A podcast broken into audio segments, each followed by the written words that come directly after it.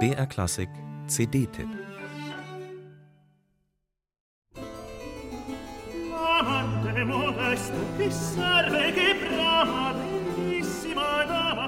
Kardinal Mazarin, genau, das ist neben Kardinal Richelieu einer der beiden kirchlichen Strippenzieher, die man aus den Romanen und Filmen um die drei Musketiere kennt. Dieser Kardinal Mazarin regierte Frankreich, weil der spätere Sonnenkönig noch ein Dreikäsehoch war. Und er holte auf Wunsch der Königin Mutter eine italienische Operntruppe nach Paris.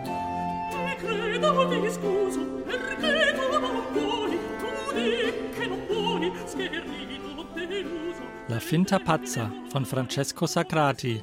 Die erste Oper überhaupt, die damals auf französischem Boden erklang, ist nun beim Label Chateau de Versailles Spectacle in einer Gesamtaufnahme erschienen. Interpretiert von der Capella Mediterranea unter der Leitung von Leonardo Garcia Alarcón.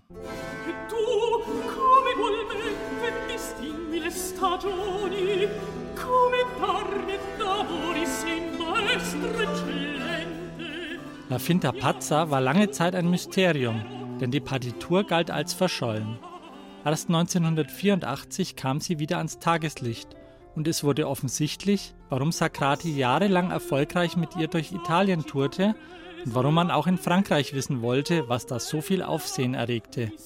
Es war vor allem die dramatische Intensität. Nicht umsonst ging La Finta Pazza als erste Oper in die Geschichte ein, die eine Wahnsinnsarie enthält, im wörtlichen Sinne, aber durchaus auch im übertragenen.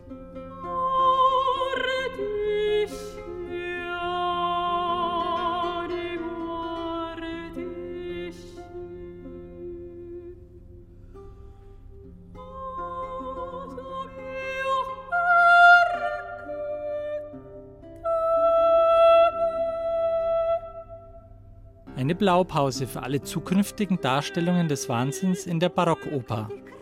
Für Werke aus der Pionierzeit der Gattung gilt, sie können ihre volle Wirkung nur entfalten, wenn es gelingt, aus dem Skelett der überlieferten Partitur ein Werk aus Fleisch und Blut zu kreieren.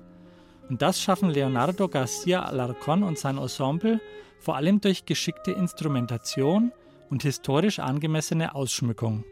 Quando vidò gli altri impazzir, non io, non gli altri impazzir, non io. So wird aus der stereotypen Abfolge von Rezitativen und Arien ein szenisches Tableau mit einer abwechslungsreichen Farbpalette. Dazu tragen auch die Solistinnen und Solisten bei, allen voran in den Hauptrollen die Sopranistin Mariana Flores und der Countertenor Paul-Antoine Benoit-Chion.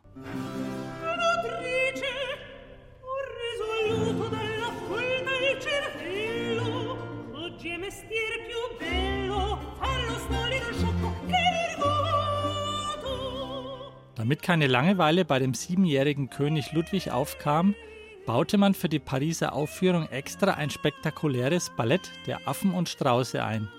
Damit war die Richtung vorgegeben für die französische Oper mit ihren obligatorischen Tanzeinlagen. La Finta Pazza, ein vergessenes, aber damals äußerst einflussreiches Werk, ist nun endlich in einer maßstabsetzenden Gesamteinspielung verfügbar.